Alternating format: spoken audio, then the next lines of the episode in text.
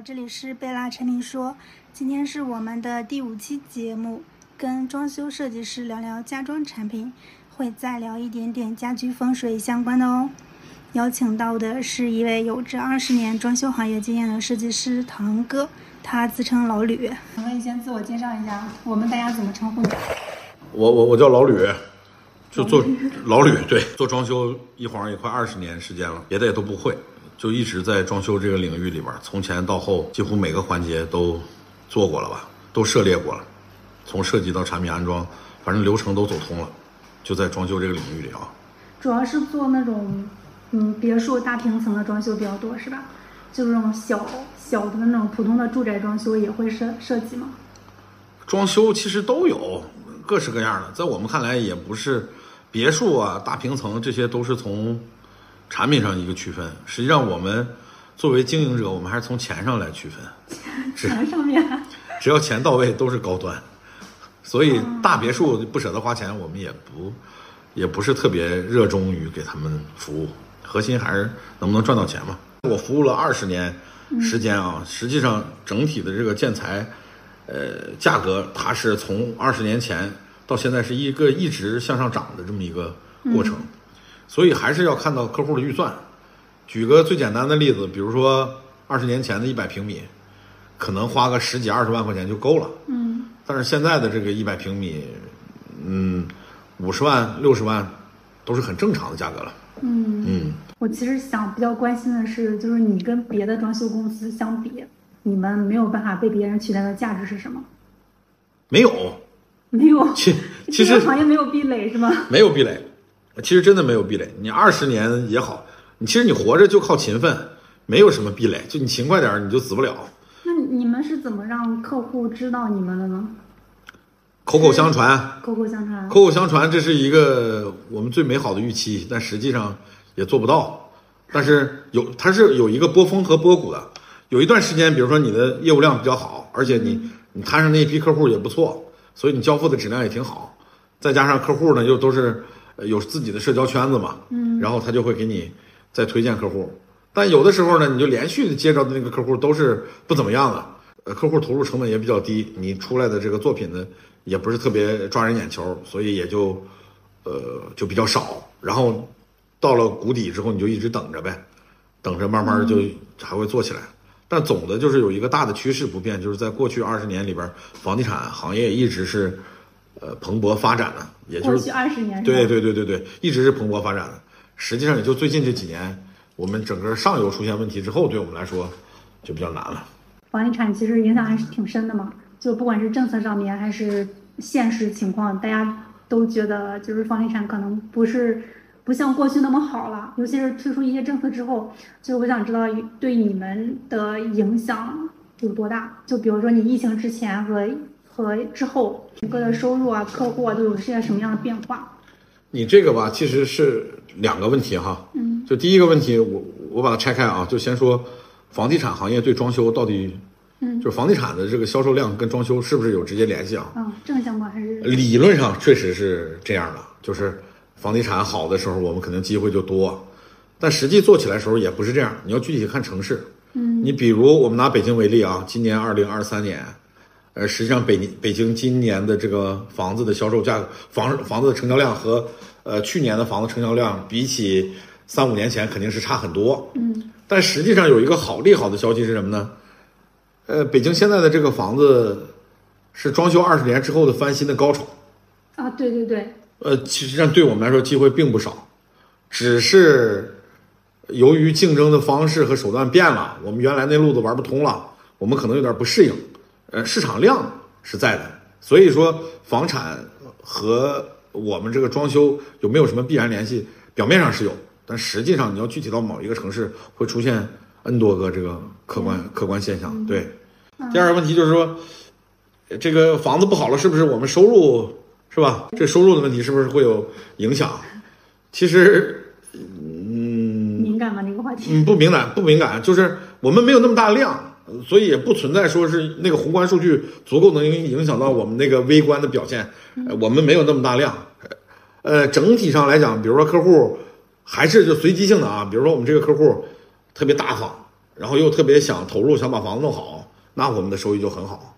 如果赶上这客户出现点什么个别问题，然后我们肯定就是收入就降低。但是中间会有一个，就是有一个过渡期，就是基于过渡期以上的部分，我们可能会影响到我们收入。但是我们有个保本儿，就是再便宜我们也不会便宜到赔本嘛。嗯，大家都说那个装修行业水比较深嘛。从你从业二十多年的角度来看，你觉得这个水是深在哪儿？它是因为价格不透明啊，还是什么其他原因导致的这个行业水很深？这水太深，水就是深。而且我因为我做装修行业，我就觉得，其实一个人想把家里边装好，嗯，太难了，真的是太难了。一个好作品要把它呈现出来，要具备太多的客观条件和因素了。但是，假如说有一百个条件能把一个家装好，其中有一个环节出现了问题，就是这个家就装不好。从假设一个房子有装修装修的诉求，从开始定装修公司到选择对应的一些那个家电家具，到最后交付，哪一个环节是最容易让大家觉得水分比较大的一个环节？你说水分大，水分大就是说利润不清，利润不清楚。不是，我是觉得就是就是就可能业主可能会最容易被坑的一个环节。你每个环节都可能被坑，而且几乎坑起来，你都要是倒霉，其实每一个环节坑起来你都要命。你不要以为说家电的价格就很很好，然后很稳定，然后很透明。其实你在哪儿哪个大的平台上买和哪个大商场里面买怎么怎么样，哎，这中间里边也水分很深。如果说你要是特别细碎的去分析这事儿，实际上我认为每个环节都是水特别深。看这个行业有没有可能去通过标准化的一些方式去规范？理论是理论上是可以的。像现在我知道的一些互联网公司，他们其实也在介入家装这个行业。那个你说那个现象，我知道，就现在目前做的比较好的这个互联网企业，而且他们体量做的特别大。你但那个朱小邦和嗯，对，什么朱小邦啊、被窝啊，啊对对对这什么，哎呀，就在我看就是扯，就是胡扯，胡说八道。因为他们是就是很多很多业主，他其实可能没有时间完全的盯在装修上面嘛。那些公司他们就会嗯把这些环节去做一个透明化，就让业主可以实时看到自己装修的那个进度。没用，就是一切以结果为导向的，因为装修不是一个成品，不是我在工厂生产完了之后你拿回去只能直接用，他要用一些乱七八糟的东西，通过人工和各种手段，又把各种装饰和建筑材料贴在这个家里边儿，在贴的这个过程当中，你面临着几个大的问题啊，选你要用什么东西是吧？选完了之后你要量。为什么你要测量呢？因为你家里边尺寸它没有办法是个标准化的，你测量完了之后，工厂要去生产，就是产，生产完了之后呢，假如说生产环节也没有问题，就是安装，好了，量和产和装，这每一个环节里都可能会出现巨多的问题。所以你说所谓透明，你看到的也只是仅仅是你能看到的那几个部分，那没用，那个对结果其实没有什么正向的帮助，都是在作秀。你能看到的东西，多数都是在作秀。如果你是以结果为导向的啊，但是你也不排除有的人就喜欢过程。哎，你看我这工地干干净净的，全是贴的 logo，哎，真漂亮！看这公司哈，真好。那你要的是那个过程，那我没办法，我觉得那个过程还是挺完美的。但如果说我最终我就要把这个家装的是我特心仪的那种，那可以说前面那些就不是特重要。但是你特心仪的这个，是不是你要把所有的过程都揪住，你所有过程都透明了，最后结果就是心仪的呢？它但是它如果前面的话相对标准化和规范化，它有可能对这个结果是一个正向的结果。因为前面如果不清晰的话，我这个结果其实也没有办法。理论上是你像你们绝大多数，就是从消费者的这个角度出发，理论上你们全都全都是通的。但是从我们从业者的角度来出发，我就说一个最简单的事儿，就量，把这个房子量回来，就基础数据的采集吧，就就就用那个稍微严谨一点话讲，就是你这个房子原始数据的采集，就这么一件事儿。你不要说这些互联网公司所谓标准化公司了，就这么简单一件事儿，几乎量不准。那你是出在哪里呢？第一个就是咱们中国的这个房子的建设就不标准吧，就造成了很多后期的问题。我们想象一个空，咱们假如说就在一个特别简单的一个空间里边啊，这空间里边没有别的房间，就这么一间房，有几个面儿？六面，对吧？六面嗯好了，这一个六面的房子有几个角？每一个角都不一定是九十度，有可能你这个地面积和顶面积都差着呢。哦你两面对面的墙面积，理论上你是平行的两个墙面积也不一样，但是嗯，你量不出来，就算你量出来了，呵 呵你在 CAD 上也表现不出来，不是 CAD 啊，你用各种绘图软件？你也画不出来。你看，你有点这个，你有互联网基础知识啊，你知道我们在工具软件上是不能把误差表现出来的，嗯，对吧？你理论上两面墙一定是对称的，那那些误差的尺寸哪儿去了？你误差的尺寸通过摄像头你能看得到吗？你看不到啊。刚才咱们说是拿图嗯用这个工具把它表现出来，咱们再说测量啊。绝大多数的设计师能量到的就是地，个别设计师比较负责呢，他还会量一下腰线，就他能够得到的地方。嗯极少数设计师能量顶面积和地面积是不是一样？还有就是测量方式。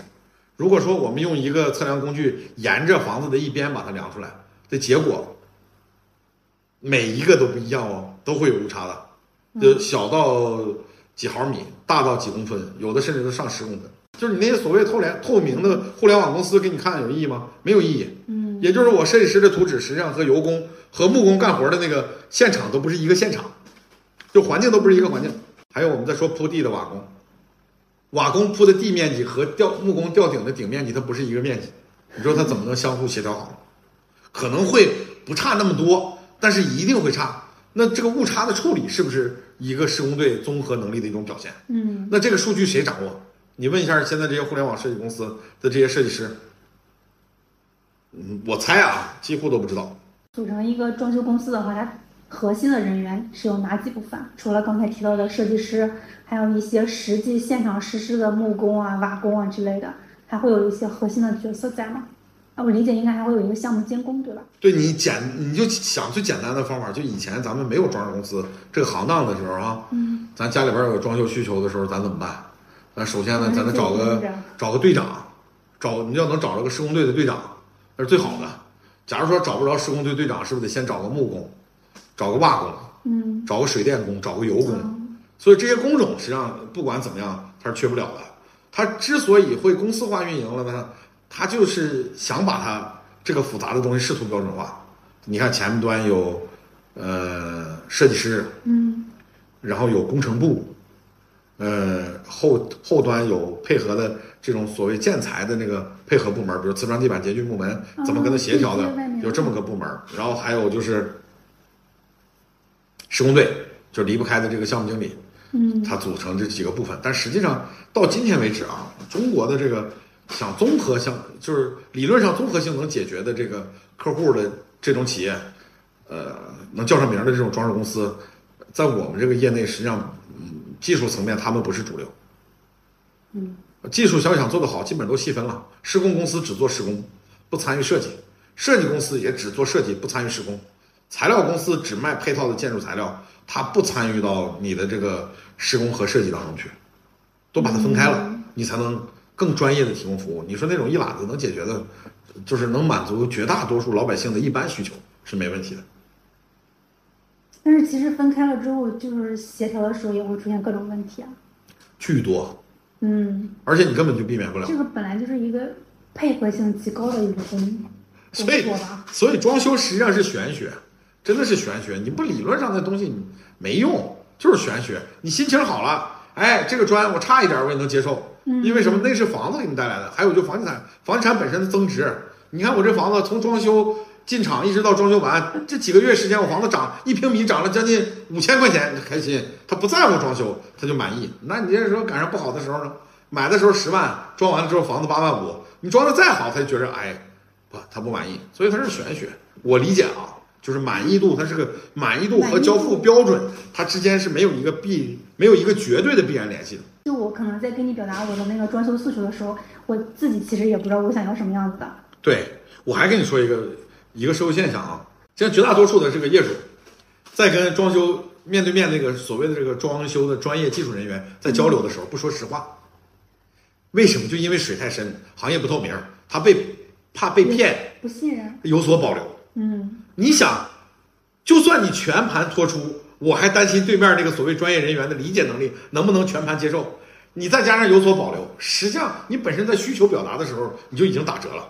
那哥们在接受的时候，再通过自己的语言和理解，他又打折了。你这东西本身就开始就已经注定了一个不好的结果，这个是一个普遍现象。基于刚才描述的这些东西啊，我反而会觉得，有一些互联网公司出来去做这个家装的品牌，它有可能会把这个行业就是往一个标准化的方向走。这些互联网品牌有一些有一些那种光环加持的这个公司，我会对它有一些信任感在。分人吧。但是你发现那些能形成品牌并且持久有品牌影响力的东西都是标品。还回到那句话，装修不是标品，它是个系统服务工程，它特别复杂。互联网公司只是形式上解决了一些表面的问题，你给他点时间，你让他在这个市场跑五年，啊，你等这口碑回来了，你就知道了，啊，一定站不住脚的。这个核心问题不是通过互联网能解决得了的。其实装修还是一个靠口碑去做宣传比较容易成功的一个行业吧。理论上是这样，但是它有一个悖论是什么？因为它慢。嗯，我们家装修完这次和下次周期是多长时间？装修周期？我反正我做二十年啊，我我翻台最多的一个客户，我翻过四台，但是不是一个房子不？嗯，不是一个房子，他只是买了两套房子，啊，买了三套房子，有一个房子我装了两次。是在相隔几年之后？呃，对对对，翻了四台，他就认为我已经是他装修这个领域里边的顾问了，他凡是有装修的事儿，他只找我，这是一个个别现象。普通老百姓基本上十年嘛。十年，经济条件好的话，十年他可能会考虑一下，因为他很烦。你想装修的时候你去哪儿？你住哪儿啊？你就要赶在一个假期。如果说家里边条件一般，你想在这个假期里边，孩子马上要开学，你要在孩子整个一个放假的时间把一个家装完的可能性几乎不可能。你现在装修时间又短，一天只有八小时干活，因为你还不能影响邻居，你不可能装完就住啊。尽管材料再环保，他也不敢去住。要放半年是吧？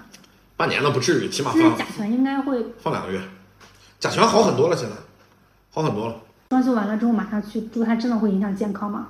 你看用的材料，你现在走在我这个家，我装完了第二天、第三天，我女儿就来住了。那时候女儿还不到两岁。钱越高，环保理论上是这样的，认证越好。对你只要懂，你看，比如说这个家里边所有的乳胶漆，就是这个这个油漆。呃，VOC 就所谓的这个有害可吸入物质和 TVOC 就是其他的，比如说甲醛以外的这些可对身体有害的这些东西，嗯，我们送检的检测报告都是未检出。有很多时候就可能花了同样的钱，但是拿到东西不一样。仪器吧，你拿仪器检测是最好的，但是也不准，仪器检测也不准，还是买选材料吧，选材料是最重要的。就是选材料很容易很容易被坑啊。核心啊，你就最关心的就是腻子，就是往墙上刮的那个粉高粉类那个东西，你知道吧？那个尽量少用。这个墙面最好不刮腻子，石膏都好一点，因为石膏对水它就有粘性了。但是那个腻子，你有的时候它那个腻子对水有粘性，但是通过胶粉，那个胶粉呢，很多干粉胶实际上是还是有点问题，有隐患的啊，也不是所有都有问题，但是大多数会有一些隐患。所以腻子是一个家里边很重要的问题。乳胶漆，我就说这个领域现在已经很好了，就国家抓环保和治理这么多年，包括整个行业内卷，他们甚至要是不行都卖不出去，所以它基本上还都可以。第三个就油漆，就是我们在木木头本身上面做的油漆，像普通家庭，它基本上用免漆产品用的多，就那种印刷品贴在上面，那个比较多。像像这种带油漆的这种用的比较少，但基本上用的也都是比较高档，也不会出现问题。反倒是你要注意什么窗帘儿，哦，软体装的这些软体沙发、床垫儿，就有海绵的、软软的这些东西，你一定要注意啊，这些都是重要的污染源。嗯，硬装上面其实已经硬的上面基本上都能解决，除了腻子粉，剩下都没什么。还有水泥，水泥它有的时候你冬季施工的时候，它会伴有一些冬季施工那个那个水泥的稀释剂，那个东西会对人体有些伤害。但是基本上夏天都不会有，因为那稀释剂很贵，夏天它不会 它不会用，它就用水就可以了。而且水泥它几乎不裸露在外边，呃，对人体伤害是间接的，不是直接的。哇，学到了，学到了。嗯，下次可以注意一点。哎，装修的话有没有季节变化？就是假如说夏天的时候装可能会好一点，或者冬天装会好一点。都四季都行。哎，其实我们以前呢就是四季都行，不缺客户。嗯。后来呢就变成营销手段，冬天我们有冬天的一套说辞，夏天有夏 天一套说辞。比如说我们常见的啊，我也觉得有道理的，就是冬天装修的时候，你确确实实因为暖气一直在，呃，在就是在工作。你能知道你这个家里边冬天在施工过程当中，你家里边大概正常温度是什么样？嗯，我是不是要在暖气方面我们再加强一些？比如说我们再多几组啊，或者是我们在地暖的时候把管儿再铺密一点，让流速提高一点，房间里边温度的高与低，这个倒是一个好处。另外一个就是一边装一边干的快嘛，你好多装修的快，速度快。但是也有弊端，你到夏季的时候暖气一停了，你冬天确实干得很透，你一到夏天的时候，你好些尤其是木质家具。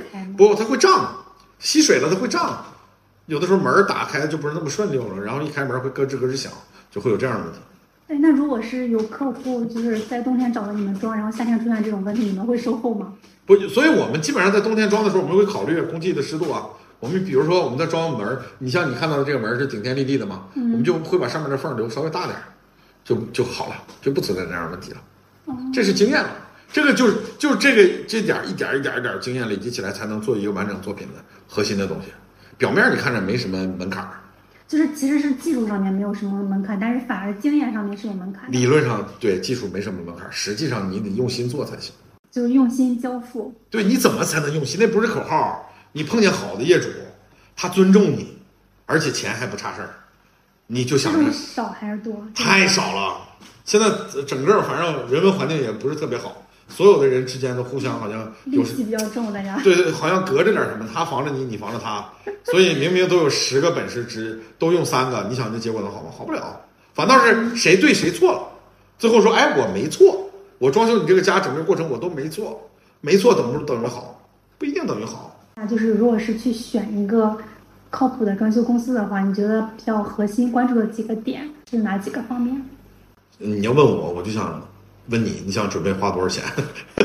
还是从预算角度是吗？不是因为你不你不同的预算，你面临的对面的人也不一样。没有办法去看我的预算的话，我我你准备多少钱？你总知道吧？我可能得先看一下那个装修公司吧，有可能我会根据我选择的装修公司去调整我的预呃，算。哎，你这个就是我，我觉得你这说的特别好啊，这是普遍业主的心态。嗯我刚才说的也是，这是普遍从业者的心态，这是一个不可调和的矛盾。所以好些事儿从一开始注定着就不怎么容易把它走到一起去。我还是给你举举个最简单的例子吧，嗯比如说单平米造价，你有五千块钱到一万块钱预算的，实际上你的选择空间就很大了。你可以挑战一下市场上那些做的比较好的企业，不见得大啊，嗯就是有特别多成功案例，你认为他案子做的很好的这些公司，你就可以去触碰一下，挑战一下了。如果你单凭你造价计划你的投入连五千块钱都不到，我就觉得你还是踏踏实实的找一个有实力能赔得起你的公司，给你做就行了。但是那种你所谓的互联网的也好，还是有实力的也好，特别大背景那种企业也好，反正出品就那么回事儿吧，就是反正能满足绝大多数老百姓的口味。过往的案例里面，就是大概一平米造价多少钱是一个比较适中的范围，就是不用超级好，也不五千吧特别差，就五千的那个对，五千。，五千就已经是能做出来你在小红书上看到绝大多数的那个效果了。那一百平的房子就得五十万，装修这么，五十万不多哦，这个只是我们我们把它前觉得好贵哦。我们把它前置了啊。我们举个例子，不不指向谁啊，嗯就比如说市场上有人喊，呃，九百九十九，家装全都有，试试。你的你的这个你可以针对就是九百九十九，家装全都有，你试试，你看他们最后是不是九百九十九？但是这种一般会在后面会给你不停的加钱，不停的加钱，这种其实你最后有有可能你还不止五千单平米造价了，所以你一定要有预算，把预算放在前面儿。哎，这这个就牵扯出来因为另外一个问题，装修谈的时候是一口价比较好，还是逐步的去谈比较好？我我个人认为要建立一个框架，在一个框架范围内，每一个设计师把你家房子里边所有的使用功能和装饰功能要把它拆解出来，嗯拆解的越细，才有可能一口价的可能性就越大。但是这里边还有几个不确定性，比如说你在施工过程当中，我们当时预算时候没有发现的隐蔽工程的变更。嗯假如说我基于一个五千块钱一平米单平米造价这个预算，设计师可能会给你实际投入的投入到你家庭预算当中的这个预算成本呢，能控制到四千一、四千二，留九百块钱左右的预付。假如说去应付临时变化的这个过程，能大体上给你控制在五千块钱以内，或者是五千块钱左右，让你不是说准备花五千，结果装出了五百块钱的效果，也不是准备想花五万，只装出五千块钱的效果，就更跟你那个心理预期和实现的效果更接近。所以还是你要作为消费者，你要把你自己的装修预算放在前头。装修有的有的时候我们遇到太多了，明明头疼的告诉你脚痒，所以你从那个方案，的需求和想要的东西不是一个东西。对你做那东西无论如何他都满足不了。你怎么去挖掘他深层的一些需求呢？假如你看到这个人之后，你就能第一眼就能直觉到他是一个什么样的人，他的预算，他说出来的预算跟他实际能给到的预算其实是有概括的。哎，你说这个就，你说这个就对，所以干装修的人，尤其是做家装的人啊，在过看人，对经历二十年，这些人都具备看面相的能力 和简短的沟通几句话，其实我们就给这个人做一个初步的判断了。而且做一个好的业务，就是一个好的跟人沟通的这个岗位角色的服务人员啊，其实这种判断能力就极强。每一个人出来，只要他稍微有点文化底蕴，都能写一本商学院的书。在识人和用人方面，真的几乎你是蒙不了他们的。做得好的，基本是还在从事这个行业做得好的，基本都在自己做，不会给人打工。嗯，这是个现象啊。做得不好的，是因为做得好的钱多吗？当然，做得好不光不光挣的钱多，而且你想，谁愿意被人管啊？都想让自己发挥的更自由一点。所以做得好的，在从事二十年，基本上都在自己做，不会再去大的互联网公司里边打工。当然也不排除有个别啊。嗯。但是就算是他在互联网公司里边打工，他也不见得能服务到你啊。嗯。你也不是太高端了是吧？对呀，还有一种也是从业二十年，还是在一线工作的那种，那你自己要想想了，为什么他二十年还是一直在一线？他是真的热爱这个行业吗？对吧？这这是个悖论啊。其实技术流还是管理流？嗯不，你不管是技，就是假装，你技术流，你从事二从业二十年还在一线，还是依然做你的技术流，我觉得这个事儿你你就可以再往深远的方向去想一想了。管理流也是这样，你做二十年还在一线做管理。这不也是有问题吗？这个也是吃经验了，对吧？其实经验越多，嗯，会。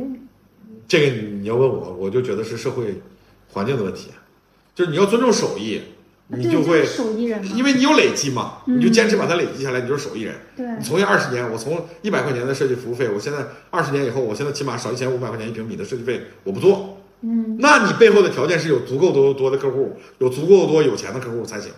现实状况是什么？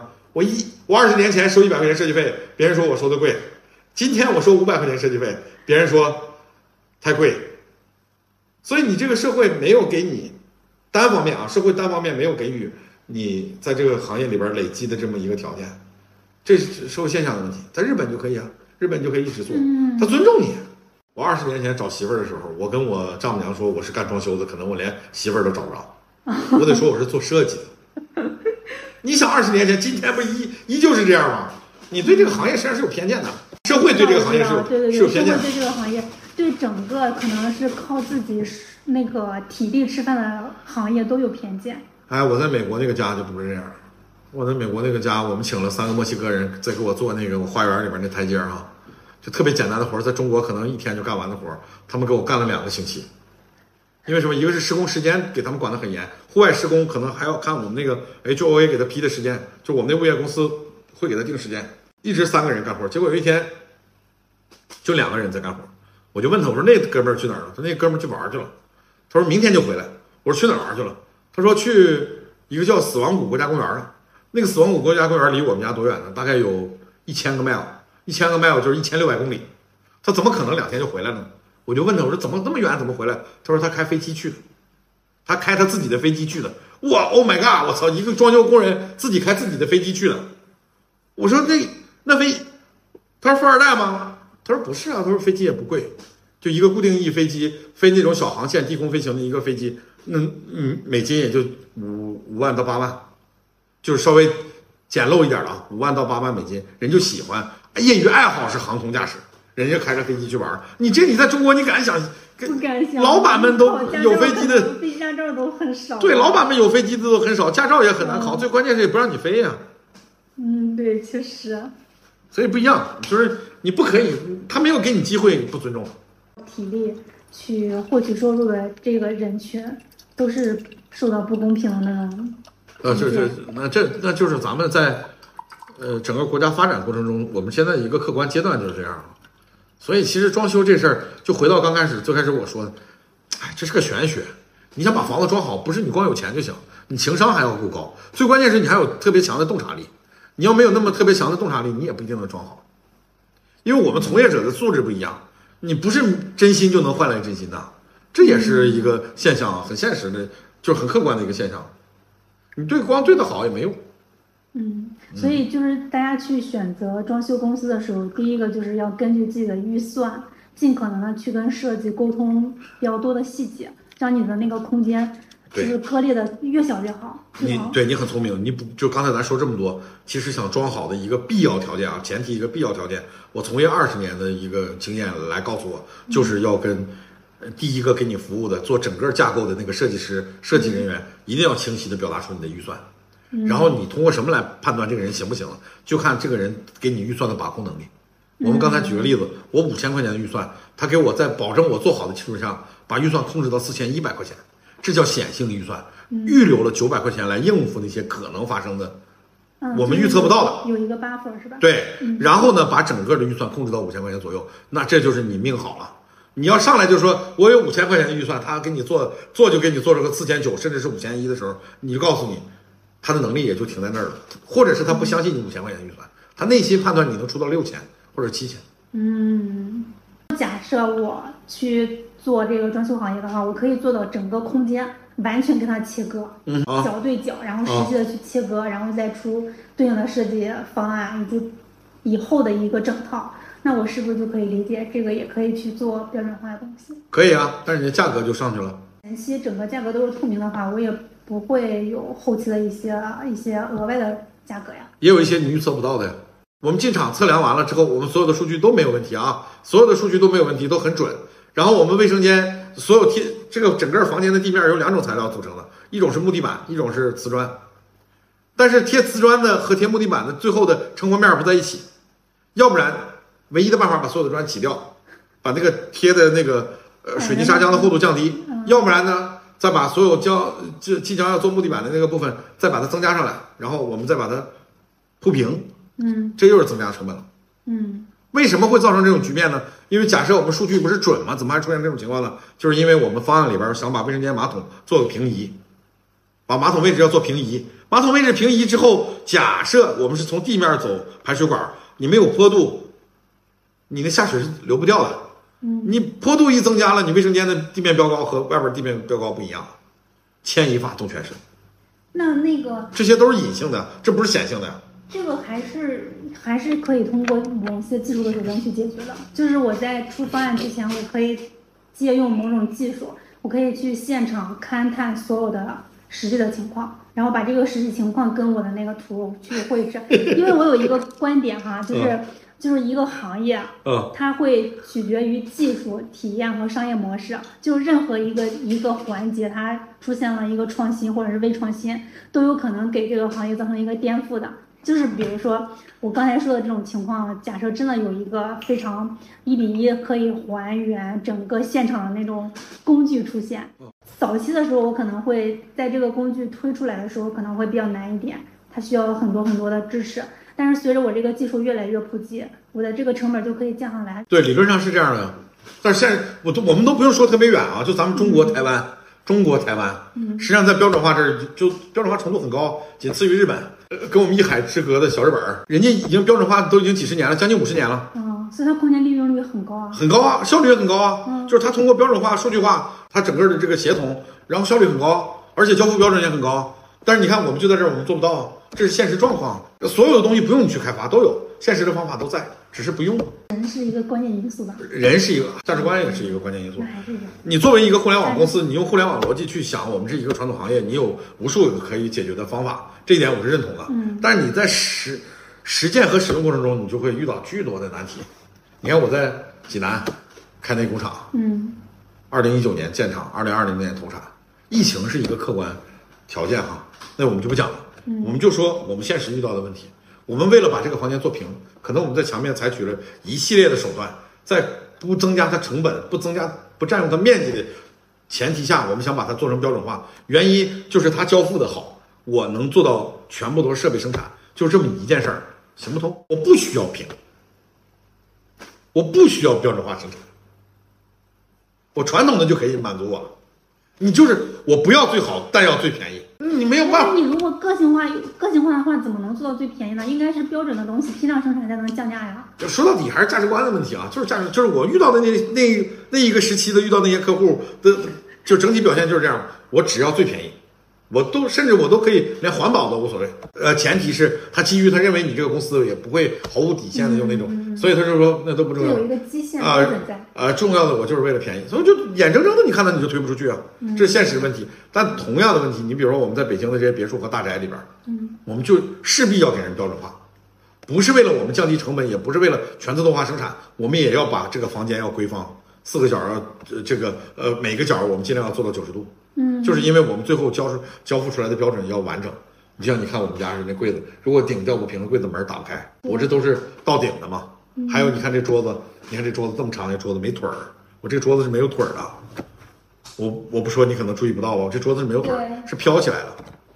哎，没腿儿就挺好啊，打扫起来很方便，那机器人就可以到处跑，没腿儿。但是你前提就是你要做准，你这个地方我要生根，生根完了之后，我要把那个长长度预留多少，提前要预留好啊。嗯所以你这些都是基于标准化的，嗯，但是你得买单啊，你不买单不行，就贵吗，这核心问题。啊贵是吧？对，但是你要贵，你在市场上你就活不了嘛。你在市场你没法活，因为有绝大多数这市场主流打的是便宜啊，所以谁还在考虑技术？互联网公司想考虑技术，前提是你要把它做便宜，你做贵了没有人买单。对，就是便宜嘛。对，之所以互联网大家就会理解为等于便宜，等于便宜那就是主流，主流是便宜的话，还怎么能做品质？我隔壁是那个嗯美团外卖的，叫什么神抢手，一二三上车，每天你就在听着喊。你看那个九九原价三十九块九的排骨米饭，他那只卖七块九，我不敢买，我真的不敢买。但是原价三十九块九的那个麦当劳套餐卖十三块九，我就敢买。麦当劳有标准，那个排骨米饭套餐没标准。所以你表面的是互联网，只是一个形式而已，你背后还是提供的那种标准化的东西。但这个这个这个这个现阶段消，费者不知道，消费者还是会像你刚才提的那个例子，因为我们这个太长了啊，消费者都不懂，就我们五年之后再来看看这个行业有没有新的变化，因为现在还是一个五年可能会更差吧。对，我觉得会更差吧，可能反正不乐观啊，不不不抱有积极态度，会越来越惨。很多做的比较好的，我认为比我做的好的很多人都不做了。行情变差，呃，一个是没有那么多好的客户，他其实是没有办法把那个钱和质量之间做一个很好的平衡吧。对他就不做了。索性你说黑着心去赚那点钱也也不至于，因为毕竟有原始积累了，嗯，就不值当用自己的信任成本去换那个钱了，不做改行了，剩下的都是还没挣到钱的。所以从我我一个从业者的角度来看，这行越做越亏。有就是如果是新想入行的，最好是慎重。哎，那个词儿怎么说？就是说不好的现在越来越猛，好的就哦，是、那我知道，劣币驱逐良币。对劣币现在驱逐良币了。嗯，这个是整体趋势。我觉得你真的，你把这个可以作为咱俩今天谈话的主题。再跟你说一个更可怕的啊，嗯，我们再具体到一些材料也是这样，也是劣币驱逐良币，因为它投入的研发成本和最后摊到摊销到每一件产品上的成本，它天然的价格就会比同类产品高。高。然后别人抄他的东西没有研发成本，在质量同样的时候，它肯定就低。作为消费者就肯定买低的，呃，整体的环境就是出现这样的问题，所以才有一部分消费者选择进口的东西。那进口也不一定好，是吧？哎，你这个对，这是个很大的反思。进口的不一定好，但是它那个环境，它成长环境就要比我们国内的好，因为它重研发，你研发出来的东西，你有知识产权，别人想抄你的可能性不大，所以大家是在一个平台上竞争。在国内是谁研发谁傻子，你研发投入的钱越多，你要摊销到你的材料成本和产品成本里边，你就已经变成劣势了。你在竞争过程中就是劣势了，这是一个逻辑问题。你们做互联网的不最讲究逻辑吗？你看这逻辑上是个悖论，所以你想互联网公司怎么可能会好？之所以价格便宜，它都是拿抄来的东西在做，然后要不就压榨供应商，他才把价格做低。这个不存在集采的问题啊！我再跟你说一个最现实的问题：工人，我们说油工一天五百块钱，一天只能挣五百块钱，多少他也就只能挣五百块钱。所以你互联网那种集采或怎么样，对他没有影响，你能理解吗？嗯，他一年只能挣十五万块钱，跟你互联网公司干，不可能就只挣十万块钱吧？他也是十五万块钱，所以你压缩不了成本是卖时间的吗？对呀、你压缩不了的成本，你是压缩不掉的。你知道互联网时代吗？就前几年的时候，大家就开始说你要会讲故事，嗯你讲好了故事才能拿到钱，拿到钱才能更好的把自己的东西推出去。然后到现在就开始大家就开始直播卖货了。嗯，就整个大趋势下来的话，你觉得之后会去做一些什么东西吗？就是顺应这个趋势。我们不会是，我们都我们也在找主流，就是我们这个行业流行什么我们就做什么。说为什么流行极简？其实极简这个东西，它据我了解啊，它是受后现代主义哲学影响的，嗯就开始玩解构了。他们觉得这个纷繁复杂的世界本质不是那样的，就把那些复杂的东西都把它简单化，就直指人心，直指要害，有点像互联网公司的那个价值观取向当中的一个部分啊。所以他把他现实生活中表现出来的就是，我这个家里边乍一看什么都没有，但实际上我什么东西都不缺，只是把收纳形式变了。我其实有点像意大利，这个东西是意大利人开始开发出来的。还有就是什么呢？由于你所有的，你比如说收纳形式和展示形式发生变化了，你的交付和安装尺寸的误差容错率就降低了。容错率降低了，你想达到这个效果，其实就是一种低调的奢华，一种不显示的显示，就是一种换一种方式炫耀一下自己。所以现在就在全世界范围内，这是一个主流的，也是我们比较早的研究的，一般的是做不了的。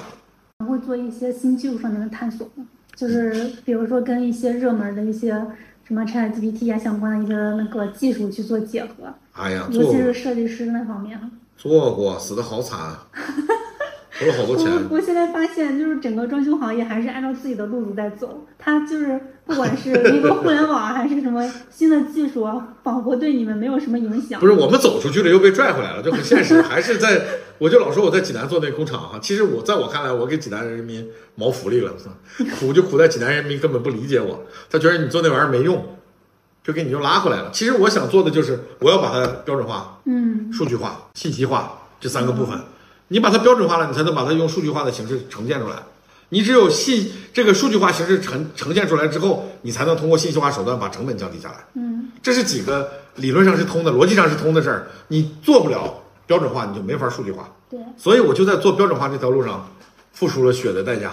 做技术创新的都死定了，但是在做模式创新的都能赚到很多钱。模式创新是，比如说九百九十九装修全都有。比如说我十万块钱接下来的活儿，我把它六万块钱包给工长，拿四万块钱装在口袋里，你是不是以为我只赚四万？嗯，不对，因为六万块钱不是一次性给工长，我一点儿点儿拨付给工长，在拨付的这个过程当中，我还可以拿这钱去干别的，这是我们所谓的模式创新，它就能赚到钱，而且赚很多钱。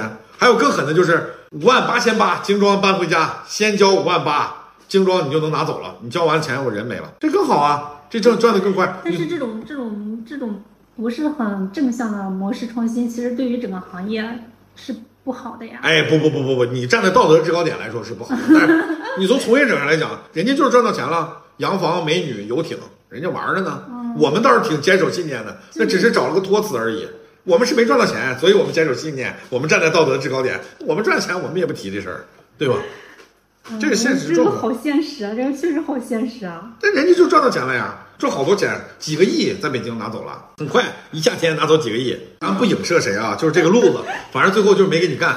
嗯，真的有太多人图便宜了。你看，就像你想，公司又大又有背景，说的又清楚，钱又不多，嗯，但是你算算账啊，不可能嘛，就对呀，免费的才是最贵的。对，免费的才是最贵，所以我们这行业谈，哎，谈不上，就从你的角度来看，那个像这种猪小帮呀、这种被窝啊这种产品，从我的不用，咱们从时间的角度看吧，你就、嗯你给他几年看吧，哎，你就给他几年看吧。装修公司这个从有这个行当出出现，我们讲是从九七年、九八年吧，陆陆续续有这个行当出现，嗯，到今天为止还在的品牌，在全国屈指可数。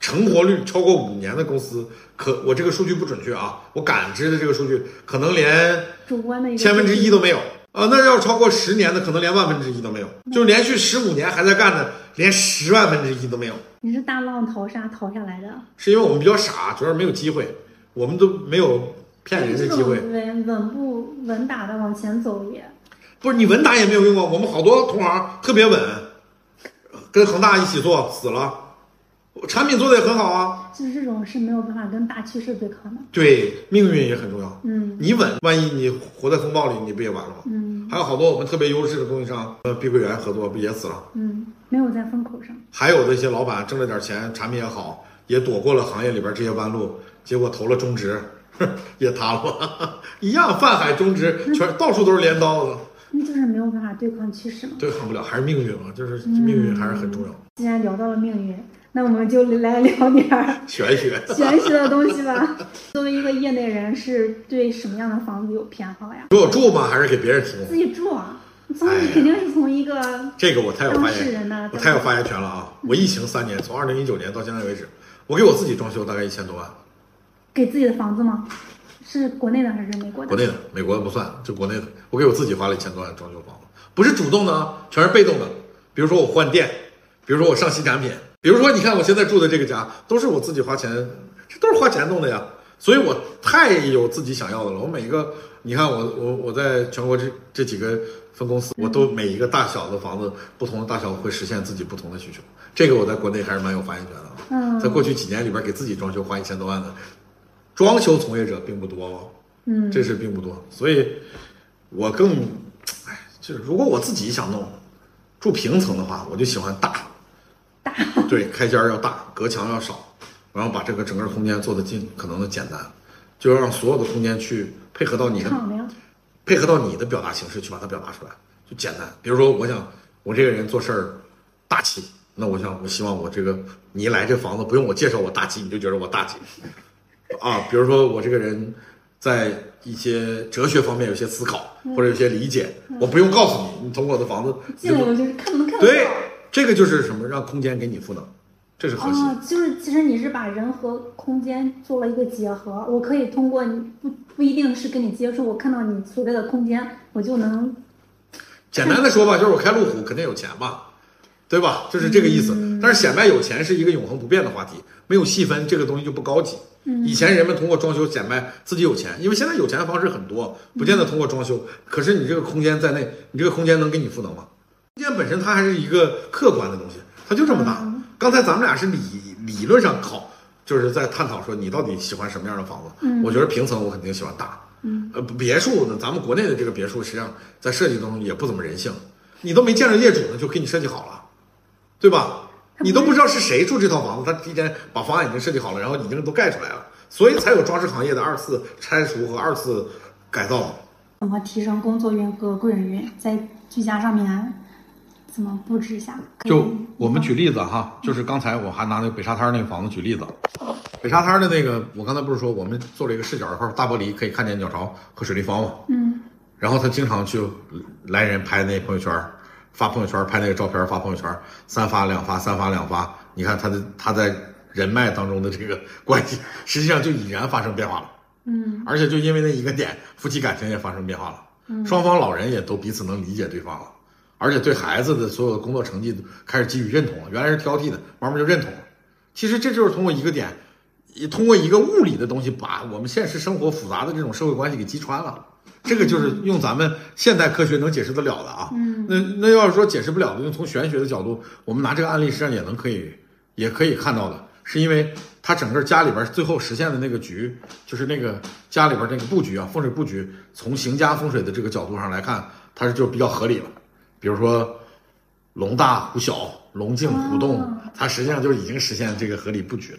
它只是我们从一个结果回来导导回来来说，它中间这个对对对对对，实际上它是有有一些确确实实，它是它是一门统计学嘛，它统计了太多好的房子，人们住起来舒服的一种方式，所以我们不违背它，自然就会舒服了。但是你要想击穿它，给你带来一些什么附加的东西，那还是要这个空间给你赋能，嗯哪怕你这个房子住起来特别阴森恐怖。哎，你真的你能接受这种阴森恐怖？你住在这里边，这个阴森恐怖要是给你赋能了，比如说你做一个团队的 leader 嗯啊，别人就会觉得我操，你这肃然起敬，嗯，对吧？而且觉得气场。我们老板能镇得住啊，那房子你看我们老板能镇得住，咱们这点小心思快算了，就类似这种，就会这个空间一旦给你赋能，它就会引导和影响到你的，是的，影就是它你就和这个空间融为一体了，对，是影响回来的，影响回来的，流通。对的，他们说有的有两种哈，一种是在卫生间的马桶上面放那个海盐，就可以净化你的那个卫生间的那个气；另外一个是在你居家的那个洗脸位置放花椒和辣椒弄在一起，然后说把你这个气给催出来。这个你觉得这种方式？不，我我还回到，首先啊，你问这个，你说这个问题，其实你对邢家和理气就是不了解。嗯不了解。我给你讲一下啊，我普及一下风水普基础知识啊。邢家是什么呢？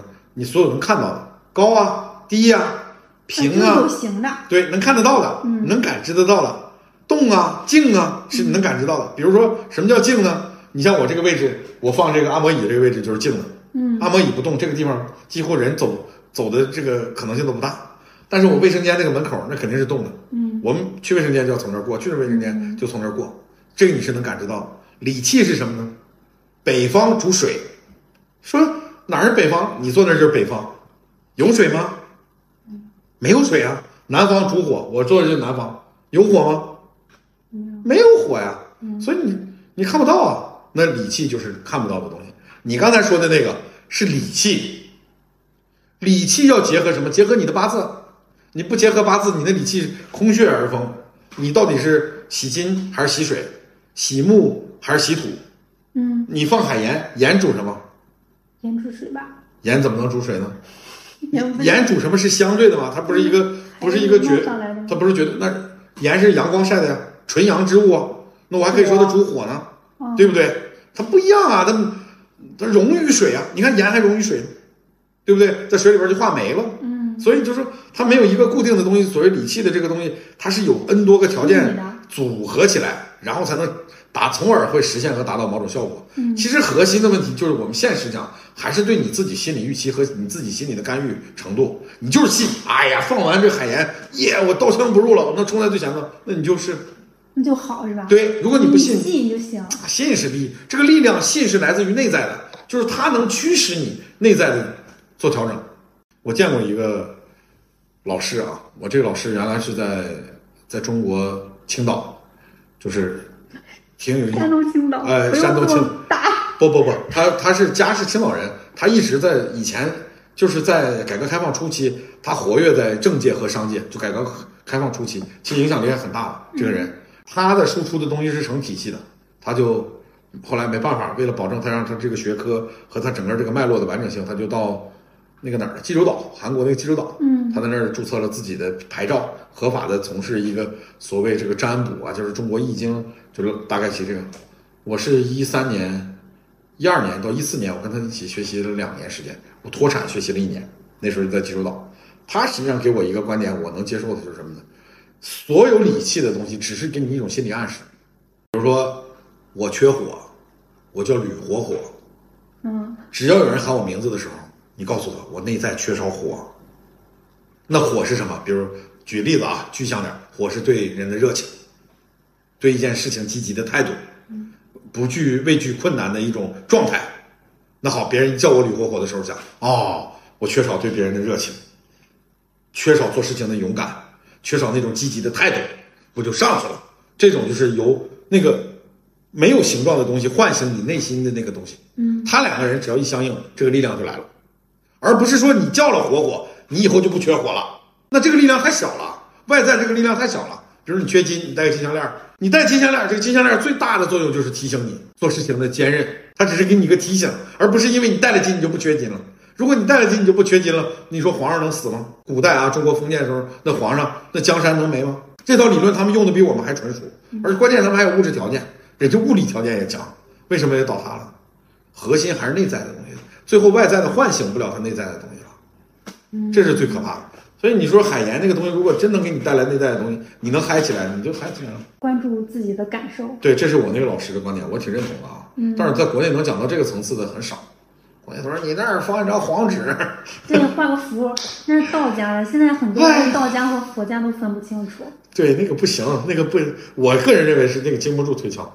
你说那个画符吗？道符画符管用，管用？对，但是你画符的那个人很重要。嗯就是中国画符是另外一派，这也是礼器当中的一派。但你画符的那个人，除了你自己要做功课、有修为以外，你还要在什么时间画什么符，怎么画这个符，解决什么问题，它是有一整套的东西，不能单独说就画个符。嗯，像你理解的外科医生拿着刀给你肚子上捅一刀，你也可以能理解他是歹徒呢。他实际上为了救你，他后面还有一系列动作要做。他背后你不能光看一个，不能以象意象，就是以表面的一种现象去猜那个现象背后的东西，那个太片面了。就住的你的那个房子开门儿，它就是一个电梯间，或者是开门就是一个，呃，就是就有楼梯，这种会有影响吗？有影响。你要从从行家风水里面来讲是有影响。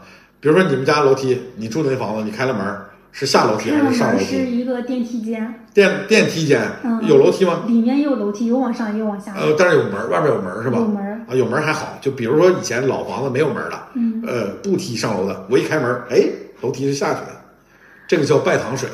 这种不好是吧？对，但是一开门是往上走。楼。梯是往上走的，这个就好它如果是真的是有往下的那种，你怎么？啊。不对，对，我纠正一下，不是拜堂水，那个叫一泻千里。那个是拜堂就星。往下吗，对下坡路是干对的。对对对对，这种有没有什么办法？反正逻辑上，我见到的这个讲行家的这些风水都说那种房子不好。就别去就是，如果是咱们租房子的话，就没必要租那种房子。如果买了那种房子，更没有必要买了，对对，如果不幸买了，我们再想别的办法再再做处理就。自己专门找专专还人去处理。是说到底还是那一句话，就是你内心到底能不能接受这个？你要接受了就接受，接受不了就接受。嗯，你你你不在意的话就没有关系。那对的，嗯，对，是，嗯，还有一个是，就是你知道现在北京有很多那种公寓，它就是一个大开间儿，然后里面很多都是卫生间和厨房，开放式厨房就是对着的，这种是不是也不好卫？生间对厨房不怕，真的吗？不怕，卫生间对着厨房不怕它。那种厨房是开放式的，我知道，不管怎么样都不怕，核心就是在于你面对着门的时候，你的左右两边是什么东西，这很重要。像左边有啊，就左左边是是厨房右边是卫生间右边是卫生间，啊。左青龙右白虎是吗？青龙卫视厨房也不好，左青龙卫卫视卫生间也不好。这种有办法那个这哎，那办法你信吗？你要信就管用，有可多种办法。哦，其实所有的办法都是你信就管用，不信就不要去，不你要信。他，你随便一个都管用。你要信他，我那儿有一些法器，你随便拿走一个就管用。我我一会儿要去挑挑。对，你要不信，我你 我信我信我。跟你说，那儿住太上老太上老君都没用。哦，对对对，还是还是根本还是一个价值观的问题，就是你自己自己核心核心就是力量都是来自于内在的，就是无形的东西是最有力量的，有形的都是没力量，就是看你跟你相应不相应。你相应就对，这个就好深了，这是什么哲学了？这就 我我我最近在一些风水相关的一些群里面看到有一个师傅说，家里面最好不要放绿萝。他说绿萝是那种缠缠绕绕的东西，你如果在家里面放的话，就是可能人的思绪会比较混乱。我说哈，就我用我的价值观判断，不能一项一样，不能我们拿一个片面的东西，你不能断章取义。嗯，这绿萝你要放在哪儿？你应对的外境是什么？内境是什么？不能单看。对呀，你哪能单独说一个东西好和不好啊？我给你举个例子啊，你就说啊，这个大自然好美好啊，那是你站在人的角度，你站在一个虫子的角度，大自然就是修罗场。我从他妈孵化出来那一刻，我有可能被别人吃掉，我就想着吃别人，那美好吗？它不美好啊，它只是不同的位置决定的。所以就说我们不能一个东西单拿一段儿来讲，它是一个链条，就做一个空间设计，它是一个系统的东西，它不是一个单独我差的东西。点就把我的绿萝给扔掉了，哎呀，那个 我就把绿萝放在了卫生间里面。那是一个特别系统的东西，一定不能我们抛去一个东西，拿起一个东西。嗯，说到底还是内在的东西，就是我们把内在的东西都建立完善了，你外在的东西自然就好。如果是想在家里面放一些风水的小摆件，还是你觉得爽不爽？你觉得爽就管用了。不，我是说放什么样的东西比较好，你放什么开心你就放什么。随便是吗？，对，你看我那个时候，我有一段时间，我就特别喜欢放什么，我只要有水缸，我就觉得特别好，因为我有院子，我有一个院子，嗯，我就捡了好多水缸。那时候我那个院子在内蒙，你想内蒙人的生活习惯跟东北人有点像，他们冬天腌菜，但是都搬到楼里边的很多水缸就是扔了不要了，我就到处各种垃圾堆去捡水缸，捡完了刷干净，我就放在我那个院子里边，放了几百个水缸，龟在里面养东西吗？也不养？也不养，呃，水下雨的时候就灌满了水。然后刮灰就是灰，但是表面看上去还可以，全是缸。哎，我就特别喜欢，我就是有水缸，我就特别开心。我那个主题就全是缸，还有好多残破的不一样的缸，各种各种不同年代的。哎，我就开心，我特别开心，我就觉得有有水缸的地方就运气就好，然后还影响了很多人都弄个水缸放家里，没其但是实其实你是给自己一个正向的一个引导，你就觉得我有这个东西就特别好，我就真的会特别好。这我相信一句话：福人居福地，福地居福人。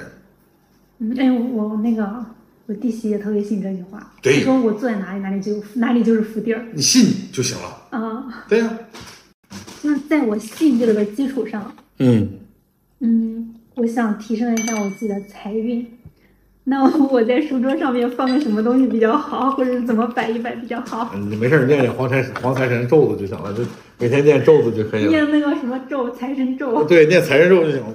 那多直接呀！哇，他会给予我吧？每天早上起来先念一遍咒语吗？好多啊！哎呀，你这个你要想借助外力来影响自己的财运，方法太多了，巨多，怎么都行，怎么弄都行。啊，佛家的、道家的、民间的，到处都有，都可以。好的，我在网上就看到这些问题了，没有别的了。就总结起来的话，大家还是关注自己内在，向内求，对就是外面的东西，就是你你觉得它好，它就好；你觉得它不好，它就不好，对，就不要太在意。装修最有价值的部分就是由外在影响内在，嗯，对你内在有个积极正向的影响，这个就是装修最核心的部分。其实装修也是从外在让你自己的内在更舒服嘛。对呀，我我还给你给你讲个题外话啊，你去西藏，呃，去过没？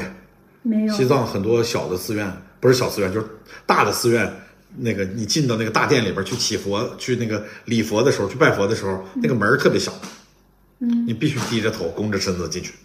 他没有条件做大门吗？有啊，他对峙的就是你傲慢的心。